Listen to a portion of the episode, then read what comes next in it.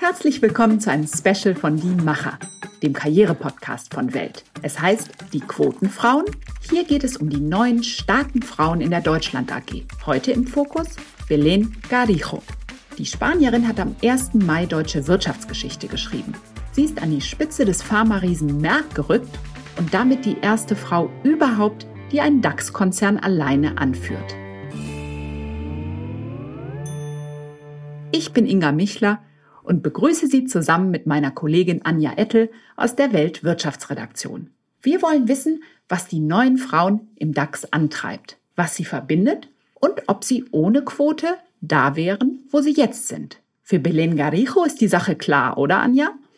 Absolut. Die glaubt nämlich kein bisschen an die Quote. Das sei nichts anderes als umgekehrte Diskriminierung. So hat sie mir das neulich im Interview gesagt. Und das hören wir uns am besten doch mal an. I'm not in favor of positive discrimination mm. of quotas.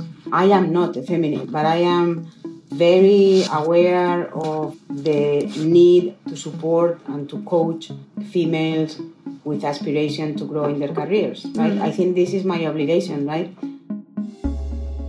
Aha, und eine Feministin ist sie also auch nicht. Da macht sie es den Kämpferinnen gegen die gläserne Decke ganz schön schwer. Ja, Belen Garijo will nicht gerne in eine Schublade gepackt werden. Klar, ich meine, wer will das schon? Aber das war ihr im Verlauf ihrer Karriere immer sehr wichtig und deshalb wehrt sie sich auch so entschieden gegen den Stempel als Feministin. Sie sagt ja auch ganz klar, dass sie gegen jede Art von Diskriminierung ist und das schließt für sie eben positive Diskriminierung über eine Quote mit ein. Trotzdem will sie mehr Frauen in Führungspositionen bringen. Das Klingt jetzt ein bisschen widersprüchlich, aber sie hat mir das mal so geschildert, wenn bei der Besetzung von höheren Führungspositionen bei Merck nur männliche Kandidaten im Rennen sind, dann ist eben ihre erste Frage, warum keine Frau dabei ist. Ich finde es ja immer schwierig, wenn Frauen, die es geschafft haben, immer wieder betonen, sie hätten die Quote ja nicht gebraucht. Das hat so einen Beigeschmack von Selbstschuld für all die, die auf dem Weg stecken bleiben. Ich habe neulich mit der neuen Deutschland Chefin von Microsoft, Melanie Janik, gesprochen. Die sagt, die Quote tue den Frauen selbst nicht gut. Sie trügen dann so etwas wie einen Malus mit sich. Das finde ich nicht.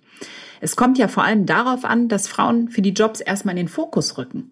Wie hat eigentlich Belengarijo ihre Chefs auf sich aufmerksam gemacht? Also sie hat definitiv keine typische Karriere hinter sich. Kein BWL-Studium an einer Elite-Uni, kein Karrierestart in einer Unternehmensberatung. Eigentlich wollte sie Ärztin werden und zwar inspiriert von einer Krankenhausserie, die hat sie als Teenager immer gern geguckt. Aber fürs Studium war dann ihr Abischnitt nicht mehr gut genug und zwar ganz plötzlich, weil Spanien quasi über Nacht den NC verschärft hat. Das war 1980, kurz nach dem Ende der Franco-Ära und das ganze Land war im Umbruch. Aber Garicho fühlte sich da um ihren Traum betrogen und ist zusammen mit ganz vielen Kommilitonen auf die Straße gegangen. Es gibt Fotos von ihr aus der Zeit. Ähm, das ist auf den Titelseiten der, der, der Zeitung gelandet und da sieht man sie zusammen mit anderen Studenten, wie sie ganz hitzig mit dem früheren Gesundheitsminister debattieren. Also sie war schon damals sehr, sehr entschlossen und hat es auch letztlich geschafft. Sie durfte studieren ähm, weil die Regel gekippt wurde, aber ihr Abschluss war dann am Ende nicht gut genug, um eine der wenigen freien Arztstellen zu ergattern. Es gab 1500 für einen Jahrgang mit 20.000 Absolventen. Hm. Erst kein Studienplatz, dann keine freie Stelle, Rückschlag und noch ein Rückschlag. Aber geht nicht, gibt's offenbar nicht für Garijo.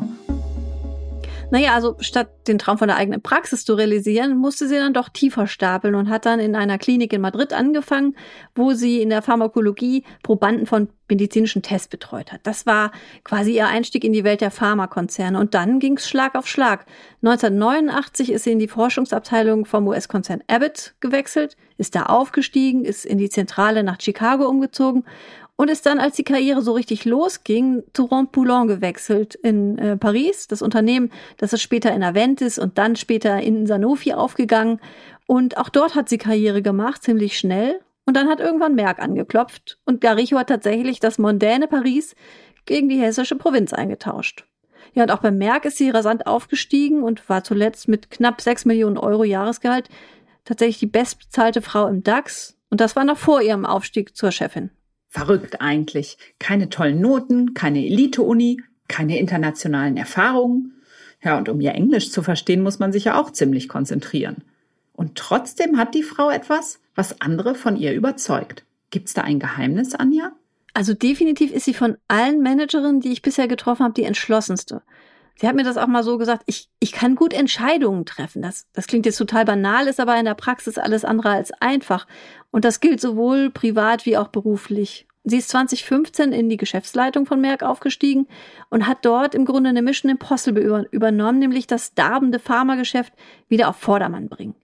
Dazu muss man wissen, Merck hatte eine Dekade lang keinen Blockbuster mehr auf dem Markt. Das sind also die Medikamente, die einen Milliarden Umsatz bringen. Und das Unternehmen war damit wirklich das Gespött der Branche. Und Belen hat es geschafft, gemeinsam mit Stefan Oschmann, dem früheren Vorstandschef, den sie jetzt beerbt hat, das Geschäft einmal auf links zu drehen. Und alle Projekte, die bis dahin keine überzeugenden klinischen Ergebnisse geliefert hatten, die wurden mal eben gestoppt. Und am Ende hat das funktioniert. Das klingt wirklich sehr entschlossen. Und ich weiß, das ist ein Klischee, aber irgendwie klingt es auch ziemlich männlich. Keine Second Thoughts. Machen und die Sachen durchziehen. Keine Selbstzweifel, keine Konfliktscheu. Ganze Linien in der Pharmaforschung zu streichen, da hängen ja Hunderte und Tausende von Jobs dran. Da stehen dann plötzlich enttäuschte Wissenschaftlerinnen und Wissenschaftler bei ihr in der Tür. Klar, die sind überzeugt, dass ihre Idee jetzt ganz kurz vor dem Durchbruch steht und nur noch ein bisschen Anschubfinanzierung braucht. Das alles musste sie aushalten. Genau, und auch andersrum. Ausgerechnet an einem Projekt, das bei den Aufsehern schon mal gescheitert war, da hat sie dran festgehalten, nämlich Marvin Klatt. Das ist ein Mittel gegen Multiple Sklerose.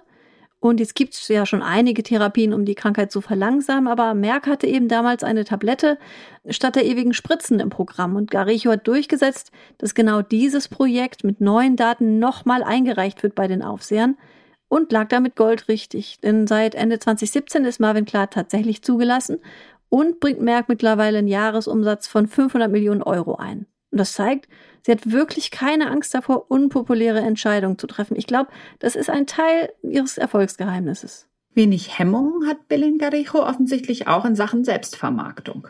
Zwei dringende Ratschläge hat sie für alle, die nach oben wollen. Macht euch im Konzern sichtbar. Macht sichtbar, was ihr leistet. Und zweitens, macht klar, wo ihr hin wollt. Share your ambitions, sagt sie. Nur keine falsche Schüchternheit. Hören wir mal.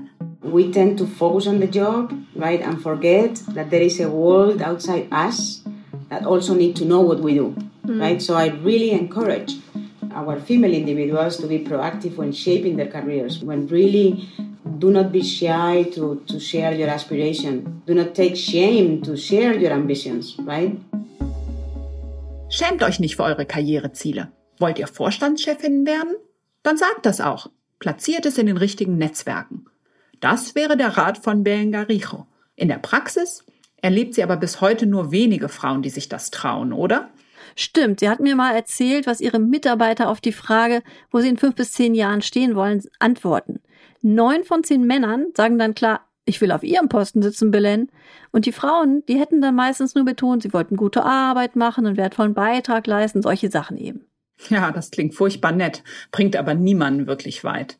Und dann ist da noch die Sache mit der Familie. Belengarijo ist Spanierin. In dem Land herrschen noch eher konservative Rollenbilder, vor allen Dingen zu der Zeit, als sie ihre Karriere gestartet hat. Das hat sie nicht davon abgehalten, beides zu schaffen. Sie ist Mutter von zwei Töchtern und aufgestiegen. Stimmt, nur so easy, wie es immer klingt. Managerin, zwei Kinder, das war es eben definitiv nicht. Sie hat mir auch mal gesagt, dass sie natürlich schlechtes Gewissen hatte, ziemlich oft sogar. Sie und ihr Mann hatten verteilte Rollen. Während sie die Karriere gemacht hat, hat er sich um den Haushalt und die beiden Töchter gekümmert. Ähm, das war natürlich sehr, sehr ungewöhnlich, gerade für Spanien in der damaligen Zeit. Und ähm, im Grunde ist es das auch heute noch, wenn man ehrlich ist. Aber genau deshalb sagt sie, dass Frauen ihre Ambitionen ganz klar benennen sollten. Nicht nur im Job, sondern eben auch in der Familie. Wenn man die Entscheidung für eine Karriere getroffen hat, dann muss man dazu auch stehen, so hat sie das mal gesagt. Um Karriere zu machen, braucht es nicht nur Selbstvertrauen, sondern manchmal auch den Mut, sich mit der eigenen Schwiegermutter auseinanderzusetzen. Und äh, sie hat sich tatsächlich nach eigenem Bekunden gut mit ihrer Schwiegermutter verstanden. Aber ja, es geht eben darum, der Familie klarzumachen, ich, es ist jetzt Dienstreise, es ist Sonntag, ich muss trotzdem los und meine Sachen packen und kann nicht beim Familiendinner dabei sitzen.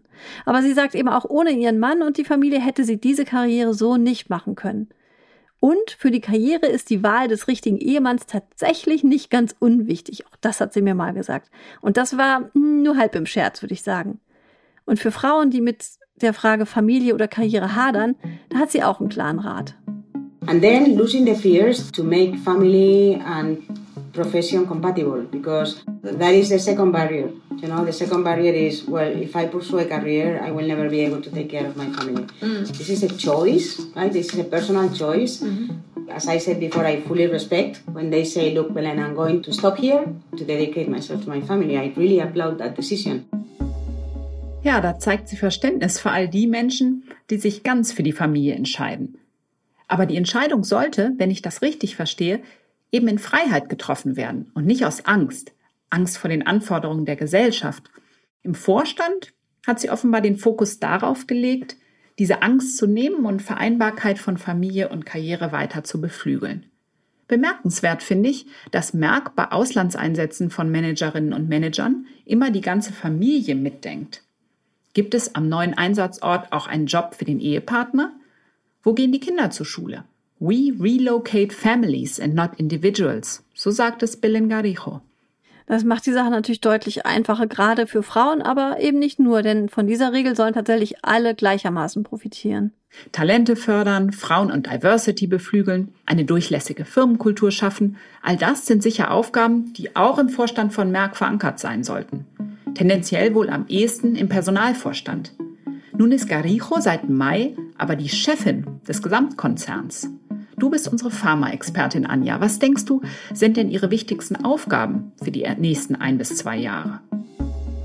Ja, so definitiv den Konzern strategisch weiter voranbringen. Merck hat sich ja in den vergangenen Jahren rasant gewandelt, vom angestaubten Pharma- und Chemiekonzern hin zu einem Technologie- und Wissenschaftsunternehmen.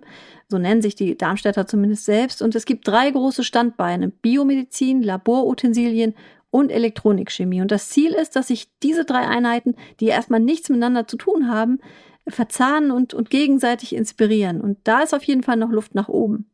Bisher hat das Unternehmen an der Börse ziemlich große Vorschusslorbeeren bekommen. Die Marktkapitalisierung von Merck, die liegt bei knapp 64 Milliarden Euro und damit etwa gleich auf mit der BASF und weit vor Bayer.